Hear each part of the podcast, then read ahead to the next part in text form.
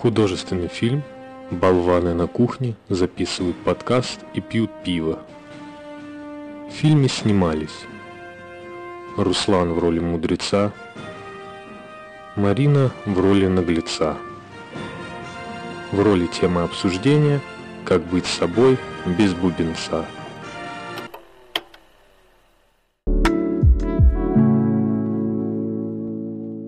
Смотрел фильм «Общество мертвых поэтов»? Нет.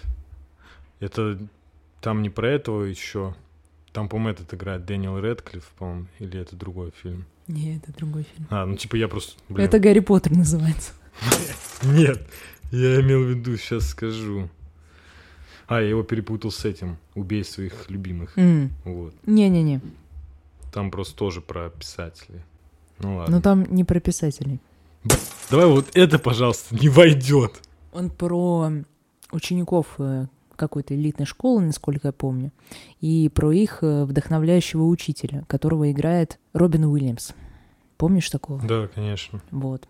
Короче, там э, в фильме был такой мальчик, Нил. Ему нравилось искусство, и он хотел заниматься актерством, играть в театре.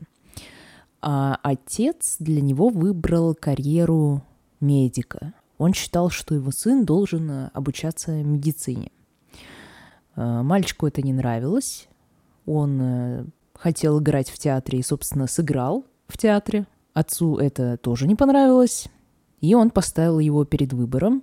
Либо ты успокоишься и будешь учиться медицине, либо военное училище или что-то такое. И в итоге этот парень э, совершил самоубийство, потому что, ну, он не мог противостоять отцу, но он не хотел быть тем, кем он не является. Просто это напрямую относится к теме нашего выпуска. Какая у нас тема? Хотя вообще это удивительно, знаешь, то, что вот он нас, именно вот настолько сильно не хотел вот такую судьбу, потому что миллионы людей, мне кажется, даже каждый, да я даже не знаю, наверное, может, каждый первый человек не всегда является тем, кем он хочет быть. И он может найти какие-нибудь методы компенсации и тому подобное. Ну, то есть, допустим, вот даже вот наш случай, да, то есть вот есть какая-нибудь работа, да, она неплохая, но она может быть не самой любимой, но при этом у тебя там есть какое-то хобби. И это как бы спасает и помогает. А вот он, видимо, как будто настолько сильно вот просто не мог представить себя каким-то другим, что он прям вот выбрал, знаешь, самый такой радикальный путь от из всего этого выйти. Ну, он был молод, он был очень чувствительным парнем, как я помню. И плюс, наверное, на него очень давило, что отец его не принимает таким, какой он есть. То есть, возможно, не только то, что он не сможет быть собой, повлияло на это решение, но и э, осознание того, что его отец, возможно, любимый отец, э, относится к нему вот так. Ну, по сути, он говорит, ты меня такое не устраиваешь, какой ты есть, будь каким-то другим, чтобы я тебя любил. Ну, допустим, в моем случае я и не помню, как будто бы каким я хотел быть. Мгм. То есть, и какие у меня были, знаешь, там в детстве мечты и желания. Потому что в целом у меня было спартанское воспитание.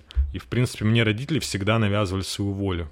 Плюс, учитывая то, что у меня, ну, семья-то, можно сказать, кавказская, они как бы контролируют твою жизнь и фактически будут контролировать а, до там момента, пока ты не станешь взрослым. То есть, с одной стороны, это, знаешь, как будто тебя спасает от определенной неудачи. Ну, как это выглядит? То есть, если ты делаешь то, что мы тебе, ну, то, что тебе говорят родители, то есть э, ни шагу в сторону, это сильно сужает поле для развития, но в то же время У тебя есть безопасный путь, предопределенный, по которому Да. ты можешь пройти спокойно, миновав какие-то серьезные ошибки, тебе подскажут, тебе покажут, куда нужно встать, и Да. подстелят тебе соломки, чтобы ты не упал. такое воспитание, если вот родители так или иначе относительно здоровы, то это может прокатывать. То есть у меня двоюродный брат, например, идет примерно таким путем, и в целом он чувствует себя неплохо. Подожди, как ты думаешь, вот если ты идешь безопасным путем, но делаешь не то, что ты хочешь, ты вообще живешь?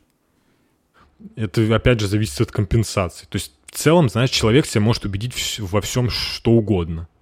То есть, Нет, ну неважно, в чем себя может убедить человек, но вот лично к тебе вопрос. Если ты будешь идти безопасным путем, тебя кто-то сверху контролирует, но ты делаешь вообще не то, что ты хочешь. Вот даже в мелочах ты хотел бы по-другому. Ты хотел бы спать на кровати, а заставляют на диване. Вот начиная вот с такого.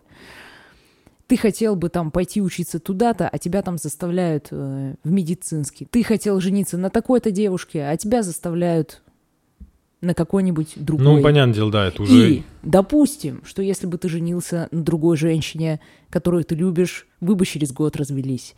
Предположим, но это был бы твой выбор, согласись? То есть э, ты жил свою жизнь. Или все-таки тебе было бы приятнее идти безопасным путем? Тупо уже ЕГЭшные вопросы пошли. Мне просто тяжело как бы в этом плане судить, потому что у меня было как? То есть мою жизнь пытались контролировать и контролировали, но контролировали дерьмово в прямом смысле, потому что как бы сами родители были постоянно в конфликтах между собой. Потом семья развалилась. То есть, с одной стороны, я могу ответить, что да, я бы хотел бы пойти безопасным путем. Меня изначально контролили. Ты уже как бы живешь в этой системе, а тут бац, и ничего нет. И ты как бы, знаешь, как будто тебя выбрасывают просто вот в океан. И то есть ты не плавать ни хера не умеешь, то есть и не понимаешь, что происходит. И то есть как бы с этой позиции я, я иногда действительно допускаю мысль о том, что, наверное, как бы если бы я бы и дальше жил бы, знаешь, вот под таким контролем, то мне было бы в чем-то удобно и легче. Ощущение, знаешь, что ты уже без такого контроля не можешь. И в этот момент ты начинаешь сам себя уже мучить, терзать и пугать бессознательно. Ты сам становишься тем тираном, который тебя контролирует. Да, я бы и рад, э, вкусить, знаешь, там полной свободы, но просто, знаешь, ты как будто уже бессознательно не можешь, потому что человек, у которого была какая-то травма, травматичный опыт, сильный и серьезный, он так или иначе все равно пытается этот опыт переиграть. Чаще всего бывает такое, что человек просто проигрывает, э, скажем так, сценарий своей семьи и бессознательно. И вот, по сути, примерно такое происходит со мной. То есть я так или иначе постоянно, постоянно проигрываю вот этот сценарий, э, выйти из этого сложно, и, знаешь, это похоже, как будто ты ходишь по кругу. То есть единственное, этот круг, знаешь, расширяется. То есть как бы ты лично все-таки растет, развивается, но так или иначе, знаешь, то, что ты все равно как бы крутишься примерно в одном и том же сценарии. Как бы не хотелось бы из него выйти. Вот ты сказал, э, упомянул что у тебя было такое чувство, как будто тебя выбросили вот в океан, и ты плавать не умеешь. Ну да. Тебе не кажется, что родители-то, по идее, и это их жизненная задача научить тебя плавать. Потому что даже если э, у тебя родители супер замечательные люди, но они авторитарны, и они тебя контролируют, при этом семья не разваливается, все прекрасно, э, они хорошие люди, они там не особо тебя травмируют, но вот они тебя гиперконтролируют. Они все за тебя уже решили, как тебе жить. И они умирают. Ну, потому что рано или поздно это происходит со всеми. Мы с тобой, Руслан, тоже умрем. Вот. Твои родители умерли, а плавать ты так и не научился. И как бы без них, даже при условии, что в семье все было замечательно в остальном, без них ты уже не знаешь, как дальше жить. Я сейчас загрузился. Вы же э, произвели на свет человека, и он рано или поздно уйдет из вашего семейного гнезда, он должен будет строить свою жизнь, свой быт, свою семью, возможно, а может быть и вообще не захочет он строить семью, ну то есть он будет вообще отдельным от вас человеком. И как бы если пытаться его гиперконтролировать, то есть такая вероятность, есть такая опасность, что вы, в конце концов, вот когда настанет ваш час, уйдете из этого мира, а он просто сдуется, потому что он без вас ничего делать не умеет, начиная от того, что он не умеет, ну, грубо говоря, и такое бывает, готовить, и заканчивая тем, что он не знает, как без вас принимать решения, на ком ему там жениться, за кого выходить замуж, какую работу ему искать, продавать ему квартиру или не продавать, переезжать или не переезжать. То есть он буквально инвалид, то есть он не может э, не самостоятельное решение принять, ничего делать самостоятельно не умеет. Некоторые даже в магазин сами не ходят. Ну, я понял, да. Это намек на меня, что я все заказываю. Ты подготовил сегодня, Руслан, какую-нибудь цитату умную? Не подготовил. Нет, сегодня без поговорок, к сожалению. Через 10 минут. Запомните, он что-нибудь скажет. Ну, может быть, да. Я хотела задать тебе вопрос. Давай, задавай. Э, ЕГЭшные свои тебе, вопросы. Тебе позволяли в детстве дома быть собой? Насколько ты вообще мог нет, быть собой? Вообще, вообще не нет. мог. А, во-первых, помнишь, мы говорили по поводу спорта, то, что меня там ходил на карате и тому подобное. Да, по сути, мне нахер не надо было это карате. Причем это был идиотизм. То есть я говорил о том, что у меня была астма, я ее там так или иначе купировал, взрослел, там плавание, все дела, ну как бы симптомы слабнут, сейчас практически, ну, вообще нет ее, вот. И меня дали на карате. Я говорил, вначале там у меня я когда ходил, были э, успехи, потом перевели в группу выше, там уже челы здоровые, а ты как бы ребенок, а когда ты ребенок, там разница в габаритах, она как бы очень существенна. То есть даже если там какой-то, скажем так, пацан старше тебя на полгода, на год, он будет, скорее всего, в два раза больше тебя. Вот. Ну, по крайней мере, на тот момент так казалось. И мне вот вся эта история вообще не нравилась. То есть, как ни странно, я хотел заниматься футболом. Почему не пошел на футбол? Потому что, ну, отец считал то, что нужно именно единоборство, надо себя уметь защищать, за себя постоять. Вот. И потому что у меня астма. Это парадокс. То есть я ходил на карате, где там просто лютые нагрузки были, у нас вообще оно было зверское, где были там эстафеты, где ты бегаешь, просто вздыхаешь. И я также мог бегать на футболе с той же самой типа астмой в тот момент. И, блин, быть, по крайней мере, знаешь, рад этому, что я занимаюсь какой-то вещью, которая мне нравится. Но не судьба. А ты говорил об этом, что папа, да, я естественно, хочу на говорил. Футбол. Да, но я говорю, обычно было объяснение по поводу того, что типа нельзя, у тебя астма. Было объяснение то, что это не подходит. То есть вот есть единоборство, ходи туда. Это сделает из тебя такого сильного человека, скажем так. Вот. Ну, то есть э, ты, Руслан, нас не устраиваешь с твоими желаниями, с твоей любовью к футболу. Нам не интересно. Мы хотим, чтобы у нас был э, просто у нас была кукла без желаний, без всего. Мы ей сказали пойти на карате, а она пошла на карате. Да, как бы это тупо не было, это примерно действительно так и было. То есть вот я реально ходил, знаешь, там, э, несмотря на то, что действительно у меня там были относительно успехи, то есть я помню, Синий пояс вроде получил, по-моему, это последнее было. Я не помню уже, какой у меня там был, то ли пятый, то ли четвертый Q. Но те, кто карате занимается, может, знают. Я уже сам, честно сказать, не помню. Ну, то есть были относительно успехи. Я понял, что я это все делаю как бы из-под палки. И тут я скорее боялся, знаешь, вот это разочарование. Вот увидеть э, особенно вот разочаровать отца. Я помню, я очень еще всегда нервничал перед какими-то у нас бывало иногда, естественно, спарринги, и спарринги были жесткие. И, то есть, когда ты понимаешь, например, что, ну, не хотелось прийти, короче, с разбитым носом, потому что ты получишь не поддержку, а осуждение, то, что ты слабее. И я помню, был, да, момент, когда я, короче, проиграл в спарринге, то есть у меня реально был просто разбитый нос, разбитые просто, ну, губы, короче, вообще жесть. Вот. И, ну, а отец, ну, он был как бы вообще не рад. Ну, грубо говоря, знаешь, как будто я подвел его в чем-то. И я помню, когда у нас еще вот был как раз экзамен, когда мы сдавали экзамен вот на, ну, получали вот этот новый пояс, там тоже был спарринг, причем там был, надо было спарринговать сразу двумя, с двумя. И я прям помню, я выложился просто, вот, знаешь, на максимум, и то из-за чувства страха, потому что мне нужен был, знаешь, вот этот долбанный пояс, лишь бы меня не осудили. Я его получил, то есть была, конечно, небольшая похвала. Я правильно сказал, не похвала, а похвала. Но я говорю, то есть э, само по себе, то есть я просто боялся, знаешь, вот, ну, я, я, я был на самом деле очень сильно забит, то есть я просто, я боялся себе представить о том, что я сделаю какой-то шаг влево, то есть там сразу вот реально будет расстрел. Ну, аналогично, то есть любое мое поражение вообще везде, понимаешь, где только можно. Ну да, и в учебе э, тоже есть. В учебе, есть... везде. Э, оно встречалось сразу в штыки. То есть ты обязан, как бы, если э, ты не идеальный, то с тобой не хотят иметь дело. Ты подвел, ты там плохой, тупой, еще какой-нибудь. Все, тебя не хотим знать. Если ты делаешь все хорошо, э, все прекрасно, ты идеальный, ты соответствуешь э, требованиям, тогда, ну, хорошо, тогда будет либо похвала, возможно, даже небольшая похвала, возможно, это будет очень сдержанный такой там какой-нибудь комментарий, э, Возможно, будет действительно большая похвала, родители будут радоваться, э, но это же условная любовь. То есть это не безусловное принятие, которого ждут э, дети ну от да. родителей. Кстати, если подумать, это же действительно, знаешь, как будто вот э, способ вот именно повы руководствоваться, скажем так, достижениями собственного ребенка. У нас вот ребенок, он там, не знаю, выиграл чемпионат по шахматам или там выступил успешно на соревнованиях там по карате и тому подобное. То есть вот такие вот истории.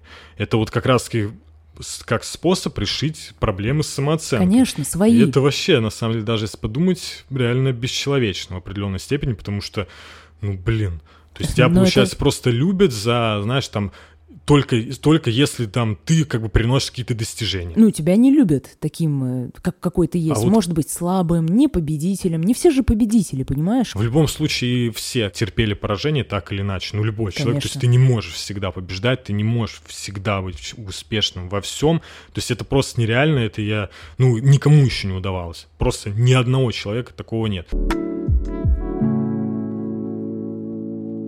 А ты помнишь, кем ты хотела вообще стать? Да, я хотела стать писателем.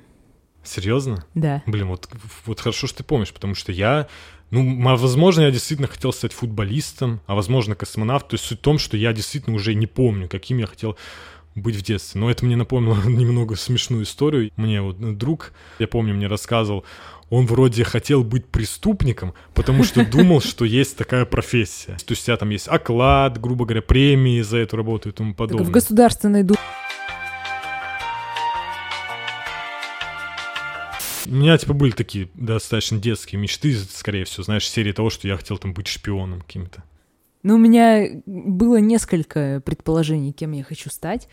сначала я думала, что я стану актрисой. Это было лет в пять. То есть я даже, понимаешь, ну, как ребенок, я понятия не имела, что представляет из себя профессия, но просто вот, например, родители смотрят телевизор, и там э, какие-то красивые мужчины и женщины э, что-то из себя изображают. Ты такой, это буду я. Вот. А, потом а, я очень любила читать в детстве. Очень любила книги и думала, что я тоже буду писать книги. Потом я думала, что я, что я буду поступать в медицинский. Потом я посмотрела мультфильм про Человека-паука. Он там был журналистом. Я подумала, что я буду журналистом. Кстати, отличный мультфильм, который, вот, по-моему, 93-94 года, по-моему, он. Офигенный. Да. Ну, то есть у тебя... Нуарный Нью-Йорк. Я до сих пор мечтаю съездить в Нью-Йорк только из-за этого мультфильма. Все остальное, там уже фильмы, где был Нью-Йорк, это все потом. На первом месте мультфильм Не, про Человека-паука. Был... Да, реально вообще божественный, богический. Лучше только Totally Spice. Ну, хорошо, что ты помнишь, потому что я говорю, я, в принципе, тоже так, ну, как бы я говорю, там, скорее всего, были из серии, там, знаешь, космонавт, там, футболист, mm-hmm. шпион, ну, такие, как бы, детские. Я помню, потом э, были мысли стать стоматологом, но это, знаешь, даже... Ну, видимо, то... потому что отец. У, у меня, да, тоже, потому что отец стоматолог, и плюс вот вся семья по отцовской линии, они все врачи. Тут просто проблема в том, это вот касательно гиперопеки и всей вот этой истории, травматизации и тому подобное. Если ты не знаешь, что такое быть собой, то и желаний своих ты тоже не понимаешь. То есть тебе не на что опереться в самом себе, потому что вот э, когда родители, скажем так, пытаются возрастить как бы в тебе не, не твою собственную личность, там, а именно как раз-таки пытаются загасить твой внутренний мир, пытаются заменить его какими-то своими личными именно вещами. Быть собой — это значит вот иметь, знаешь, доступ в внутренний мир — а что там во внутреннем мире, я тоже не до конца понимаю, потому что доступа нет, так как были определенные травмы. Ну, потому что тебя стыдили за то, какой ты есть. Ты как бы понимаешь, что ты просто не можешь выдерживать вот всю эту жесть. Ты создаешь себе, скажем так, личность, которая будет тебя защищать. Типа, раз вы меня не принимаете таким, какой я есть, значит, я буду таким, от которой вам будет в итоге плохо. И в то же время свою личность, вот настоящую, ты как бы погруза- погружаешь в сон, потому что ее гасит и ненавидит, и не любит. И бросаешь в далекий ящик. И самое ужасное, что ты сам забываешь, где, а где она вообще лежит. То есть ты уже со временем перестаешь, в принципе, помнить о том, а, какой ты был на самом деле. Ты себя как бы ребенком, скорее всего, запечатал и отложил очень-очень далеко и годы-то идут, а вот э, то состояние как бы ребенка, оно все еще сохраняется. Осколок личности, с которым ты слился, он как бы растет и растет. А тот вопрос, растет он или нет, развивается он или нет. То есть, если там есть какое-то развитие, то автономное. Но обычно вот со временем бывают, знаешь, такие, скажем так, звоночки как раз-таки из внутреннего мира. И вот обычно в моем случае это, например, ощущается через какие-то сильные переживания, через какие-то ипохондрические вещи. Но ты и то не можешь понять, как бы, что это такое. То есть тебе кажется, знаешь, что это вот какая-то угроза, это мешает тебе там продвигаться э, к твоим каким-то целям, которые ты там сам себе поставил. Знаешь, меня всегда веселило, что гиперконтролирующие, стыдящие за то, какой ты есть родители, они же, по идее, хотят, чтобы ты был самостоятельным, чтобы ты был успешным, чтобы ты вообще был классным, великолепным, замечательным, чтобы тобой можно было хвастаться перед родственниками. То есть они от тебя хотят какого-то свободного проявления, но при этом они тебя закрепощают, потому что э, истинный успех, творчество и так далее, оно как бы невозможно на вот этом рабском сознании, грубо говоря. То есть оно возможно, если у тебя есть какая-то свобода, если ты знаешь, чего ты хочешь, ты пробуешь одно, другое, у тебя там не сложилось, попробовал третье, и вот наконец-то пришел какой-то успех. Ты там совершал ошибки многочисленные, не получилось, пробовал, и вот наконец, ну потому что дорога к успеху, она такая неравномерная на самом деле. Идеально никогда не будет. Но они от тебя как бы вот ждут идеальности через несамостоятельность, а это парадокс. Я помню, например, как мне отец все время вычитывал, что я не самостоятельный человек, но при этом, как ты помнишь, мне тупо даже на улицу нельзя было выходить. Да. Ну, ты, ты понимаешь, что это вообще абсолютно нелогично, непоследовательно. То есть это две такие разные вещи. Ну, противоречия, да. Противоречия, да. И мне даже тогда, это сейчас-то мне уже понятно, но мне даже тогда уже было понятно и странно, как такое возможно? Ты хочешь, чтобы я была супер самостоятельной, ты хочешь, чтобы я самостоятельно пришла к успеху, хочешь, чтобы у меня все было хорошо, прекрасно, великолепно, замечательно, и при этом как бы ты действуешь так, чтобы я себя самостоятельно не вела. Ну это да, это ну, лютые такие противоречия, которые действительно почти невозможно понять. Вот, кстати говоря, по поводу вот этих тренировок, mm. то, что я говорил, по поводу этого замечательного карате. Я же действительно, если как бы проигрывал и что-то было не так, меня стыдили за то, что типа я слабак. И то есть, э, ну как бы вот это чувство стыда, оно же Ну конечно, сути... батя это твой победитель по жизни. Он там выиграл в лотерею, когда у него развод случился, да? В моем случае у меня тоже очень горит. То есть, понимаешь, э, родители ждут от тебя, ну, то, чего они никогда в жизни не делали, понимаешь? Они абсолютно сами другие, но они ждут, что ты будешь каким-то идеальным. Как-то вот если в жизни все ничего. Стив Джобсы, Илоны Маски в небесах светили, не какали, просто какие-то боги. По поводу того, что я говорил, то, что ты свою личность погружаешь в сон, настоящую часть себя, а, ты же как будто еще вот ее и стыдишься одна часть тебя, скажем так, пытается быть неуязвимой, а вот внутренняя вот эта часть, знаешь, такой младший брат, который там бес, бесится, носится повсюду и тебе прям мешает. То есть ты понимаешь, что как бы вот он, что тебе вот как будто за него стыдно. И вот это на самом деле довольно печально и драматично, то что по сути ты, получается, в итоге стыдишься самого себя. То есть настолько сильно, что тебе удобнее просто вот не видеть никогда вот себя. Потому что этот стыд, который ты чувствуешь, просто ужасное реально чувство. Я помню, у меня бывали иногда такие тоже прикольчики с ним. То, что иногда бывало такое ощущение, знаешь, в моменты сильного стыда, это, это реально похоже на то, что ты, знаешь, как бы идешь по жизни с клеймом э, проигравшего. И ты чувствуешь это вот реально ужасное ощущение, то, что вот тебя как будто ведут на плаху, то есть ты уже там просто вообще весь перебит, обоссан, обосран, тебя ведут на казнь, и все видят вот на самом деле твое поражение, и все ждут, когда тебе отрубят голову. И то есть тебе кажется, что как будто все так видят именно твою вот личность, которую ты когда-то вот погрузил в сон. И иногда мне действительно кажется, то, что как будто бы проще от этого внутреннего я просто отказаться от этого, от этой части, такой именно живой части, и полностью уже стать вот э, таким, я даже не знаю, как это назвать, неживым, можно так сказать. Потому Я что, как- согласна, что эта идея может выглядеть привлекательно. Ну, она избавляет тебя просто от Э, стресса, да. от вины. То есть а там, понятное дело, будут уже другие вещи, потому что там, скорее всего, уже, уже знаешь, будет такой уровень переживаний, то есть человек, я так предполагаю, будет чувствовать нереальную скуку. То есть это будет, знаешь, что-то из серии э, «Я настолько крутой, что вообще как бы ничего не может меня порадовать, потому что нет ничего круче меня». То есть, скорее всего, там такие вот, такого уровня переживания.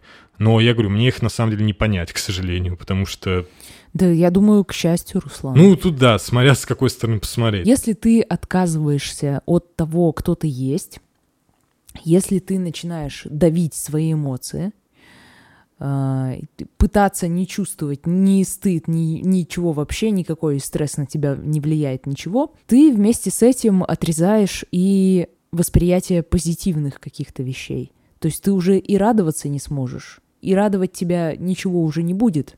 У тебя просто будет череда унылейших дней, где тебя ничего не радует. Никто из близких у тебя не вызывает эм, Ну, чувство близости. чувство близости, любви. да, ты не можешь там, ты никого не любишь, тебя никто не любит, скорее всего, поскольку ты сам никого не любишь. Ну, Это тобой, ты- знаешь, я вот думаю, что типа в таком случае типа, тобой как бы могут восхищаться, тебя даже могут... Но э, очень инфантильные люди тобой будут восхищаться, скорее всего. Тоже так себе. Я бы не хотела себе армию таких поклонников. Понимаешь, это довольно печальное существование. Ты за это, на самом деле, как ни странно, ты получаешь действительно лютые бонусы в виде неуязвимости, той самой неуязвимости желанной, которой вот ты хотел получить в детстве, чтобы наконец-то навсегда избавить себя от вот этих ужасных чувств. Мне это тяжело понять, и думаю, тебе тоже, потому что, ну, это какое-то просто, видимо, очень такое, знаешь, чудовищное чу- ощ- ощущение пустоты. Ты же не хочешь становиться королем-личом, правда? Ну, блин, вообще, опять же, если тут говорить про него, это прям довольно заманчиво. Ну, то есть, согласись, но он крут. То есть он крут в первую очередь благодаря своей трагичности. Он крут. Ну, во-первых, да, потому что у него э, история трагичная. Да. Во-вторых, он крут, потому что он э, навевает страх. Он навевает ужас. Он неуязвимый. Ну да, как раз таки вот... И сейчас должна быть вставка из мультсериала «Неуязвимый», кстати, как ты сказала. Но видишь, да, как бы, то есть он еще в первую очередь привлекает вот своей такой эпичной трагедией. Это прям мега-мега такое эпичное падение. Ну, как и Дарт Вейдер тот же самый. Мне так нравится, что ты говоришь Дарт Вейдер. Как и Энакин Скайуокер. Да, я понимаю, тебе это смешно. Тебе это смешно, Марин. Мне это Потому смешно. что тебе нравится Оби-Ван. Надо будет э, в канале сделать голосование за Дарта Вейдера Да, или за блин, Оби-Вана. все проголосуют за Дарта Вей... Вей... Блядь, за Дарта Вейдера.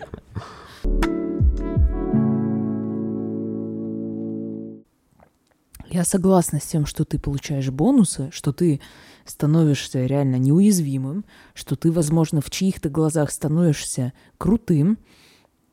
Но я считаю, что это, ну, такое самоубийство, при том, что ты живой. Ну, как бы тело твое живо, но по сути ты не можешь не испытывать, э, испытывать не можешь каких-то эмоций, не можешь, э, ну, не можешь свободно жить. Ну, то есть ты убил в себе вот эту живую часть, да, которая, может быть, испытывала стыд, испытывала боль, там, с ней было сложно, но она живая, понимаешь, ты ее уничтожил, и, ну, и кто ты теперь? Ну, по сути, да, ты как бы... Ты вроде как бы получаешь то, чего ты хотел, но просто прикол в том, что тебя это уже будет не радовать, потому что каких-то глубоких чувств ты больше испытывать не будешь. Хотя бывают такие мысли, то, что как будто это действительно, несмотря на все вот очевидные минусы, и очевидно то, что это очень плохой исход, то, что как будто бы это вот заманчиво. То есть моменты, когда ты прям чувствуешь нереальную тревогу, там чувство стыда за то, что ты там какая-то не такая и тому подобное. И Ну да, безусловно, мне это знакомо, и это заманчивая идея, особенно когда я там, например, сижу в каком-то токсичном стыде, а стыдно мне бывает, ну, во- вообще за все. Бывает, что ты утром вышел на улицу и начинается, не знаю, там, грязь у тебя на одежде, стыдно. Подошли, что-нибудь спросили, не так ответил, стыдно. да, да. Что-нибудь упало у тебя, стыдно, перед всеми опозорился. Пришел на работу, там тоже что-нибудь не так Да. сделал. Опять стыдно, перед Да, коллегами да. опозорился, как дебил, что-нибудь. Вот понимаешь, даже вот до мелочей Да, да, каких-то. да. Я понимаю.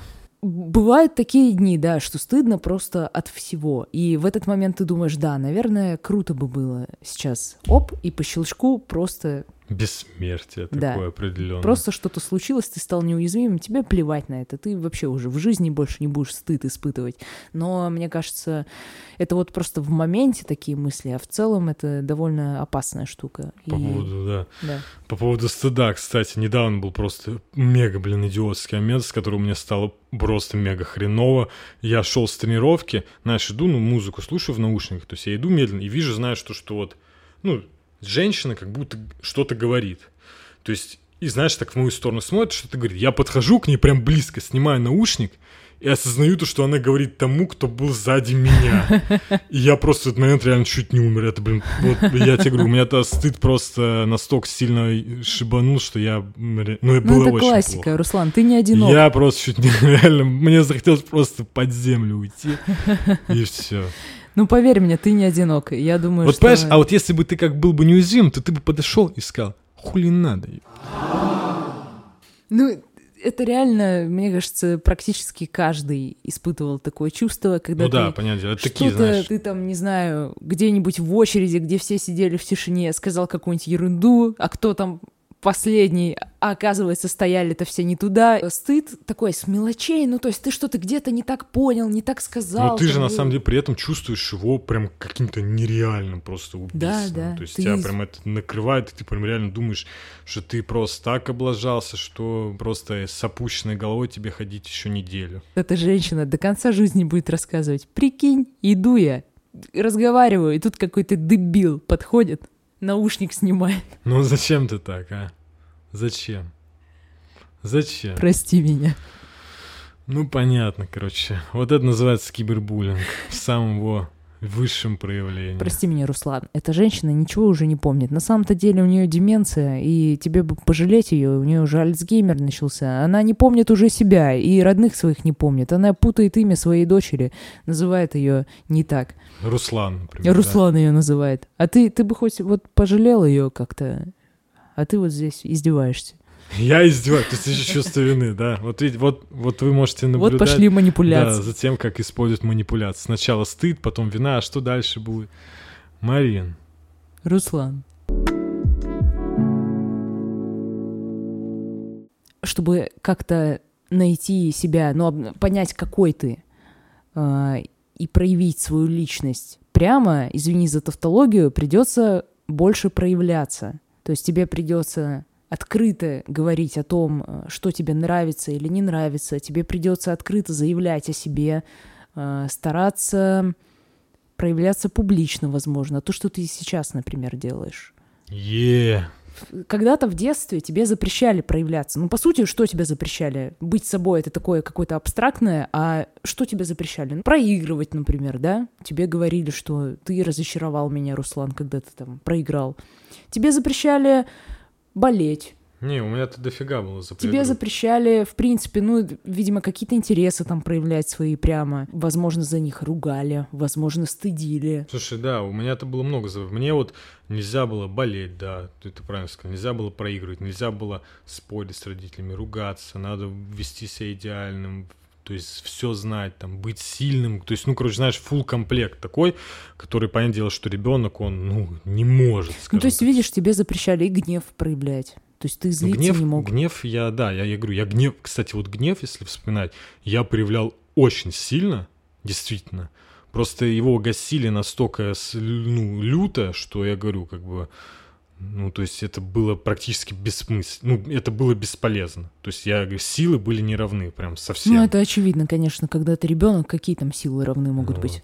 Поэтому Но- того, что я там горел, злился, я не знаю, психовал. Сейчас, по идее, сейчас, когда у тебя есть возможность э, это все делать, чтобы вернуть себе это, ты, наверное, должен понемногу, понемногу как-то проявлять себя. Но тут видишь, в чем вот э, проблема? То есть ты должен себя как бы проявлять, но ты ведь себя не знаешь. То есть Ну, ты и- должен проявлять что-то, что ты как бы не можешь понять. Но есть вещи, которые в моменте прямо рвутся и которые очевидны. Ну вот, например, тебя что-то разозлило. Раньше, когда ты был мелкий, тебе бы сказали «рот закрой» и сиди молча на попе ровно. Вот. Сейчас тебе такого сказать не могут. И когда из тебя что-то рвется, я думаю, ты можешь э, гнев этот проявить прямо. Ну да, сейчас уже да, конечно. И, ну, возможно, там с ума не сходить, как-то держать себя в рамках. Но, но... в этом, кстати, тоже сложности могут быть, потому что так или иначе это же все не прожитые эмоции, и они, как бы, знаешь, уже становятся таким чуть ли не Нет, аффектом. Да, я да, знаю, и, да. и они могут же выливаться прям в таких очень, ну, действительно, например, если в случае гнев, это может быть, ну, прям такой знаешь, такая агрессия, там, пассивная или уже открытая агрессия, то есть тебя может раздражать там почти все, что угодно. Ну, я понимаю, что это будет сложно. У меня, собственно, такая же ситуация. Ну да, я, у меня я понимаю. тоже. Вот, У меня но... вот и страх, и гнев, знаешь, вот это такие два чувства, которые вот прям... Причем самое это ужасное, то что ладно, если было бы что-то одно, как бы, а тут э, эти два чувства, как ни странно, друг с другом они очень плохо сходятся. То есть если был бы просто гнев, да, я бы там вот как раз-таки был бы, знаешь, таким агрессивным, может, уже таким слегка там социопатичным типом. А если бы у меня был бы только страх, ну, я был, знаешь, таким более как, ну, видимо, социофобия была бы, что-нибудь, ну, из такого, как бы, уровня. Скорее всего, возможно, я бы даже боялся выходить из дома. А так как тут и одно, и второе, то есть это и позволяет тебе, ну, скажем так, в такие прям крайности не уходить, но при этом это и определенное мучение, потому что это так или иначе парадокс. То есть ты чувствуешь и страх, и гнев, и то, и то очень сильно. Вот. И проживать как бы тут, то есть тебе получается и одно чувство надо проживать, уметь, и второе, и при этом еще пытаться найти себя и себя проявлять. А ты себя можешь проявлять, вот да, вот в таких случаях просто, когда травматизация, в, ну, потом это, понятное дело, все сглаживается, но вначале ты же себя проявляешь как раз только вот через такие аффекты, через эмоции, там такие, ну, прям сильные, через э, какие-нибудь симптомы даже, если это ипохондрия может быть. То есть ты только в таких случаях можешь себя ощущать. Руслан, а кому легко? Ну, не знаю, анимешникам. Ну, я думаю, что когда ты начнешь э, понемногу, понемногу учить себя, э, учить себя быть собой, ну, то есть проявлять какие-то вот эти вещи, может быть, не сразу идеально получится.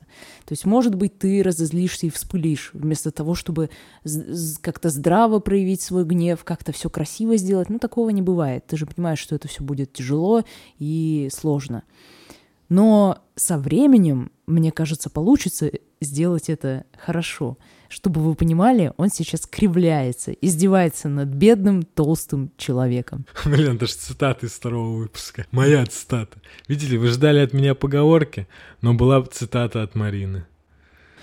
Ну, кто-то же должен сегодня цитату Да. какую-то принести, мудрую, в наш подкаст. Бывает такое, то, что человек просто живет в самообмане. То есть у него нет ни хрена доступа во внутренний мир, так как у него нет доступа во внутренний мир, он пытается найти себя во внешнем мире, и при этом он даже не осознает то, что он это делает. То есть люди вот так живут, опираясь какие-то на внешние вещи абсолютно, а, не, потому что как раз-таки себя не понимают. И они не видят в этом проблемы. То есть такое же тоже бывает часто. Да, не все, знаешь, там понимают, что в чем-то тут проблема, что что-то не так. Да, Ну, у меня там и- много. э, ипохондрические проявления. Ну, это нормально, я просто переживаю за свое здоровье. У меня там тревога, ну, это тоже нормально. Я просто, мир-то он как бы страшный. Я просто переживаю, 24 на 7 переживаю, и как бы руки мою по 25 раз дома. Ну, потому что микробы и бактерии. И кухню драю. Ну, чтобы, знаешь, на стол обеденный ничего не попало. Ну, я же просто, ну, это ни- ничего ненормального нет. Я что, псих, что ли? Я же не псих. Да я и так лучше всех вас знаю, что мне делать.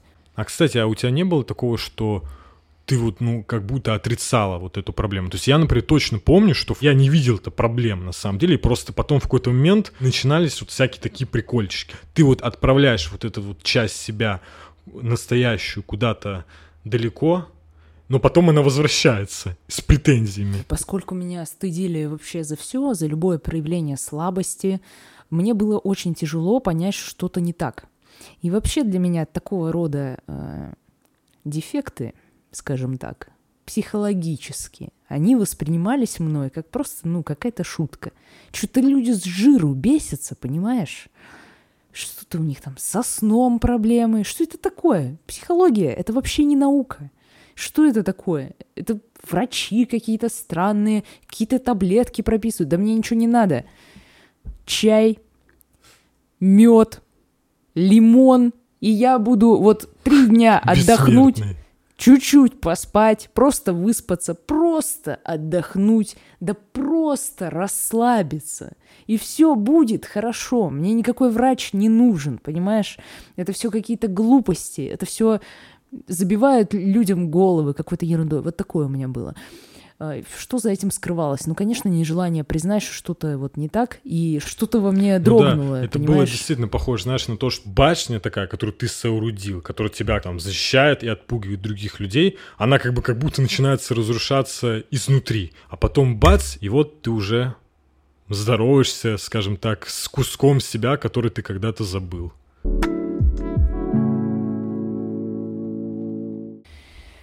Нечестивого отца будут укорять дети, потому что за него они терпят бесславие. Это Джейсон Стэттем? Книга «Премудрости Иисуса, сына Сирахова», глава 41, стих 10. Я тебя понял.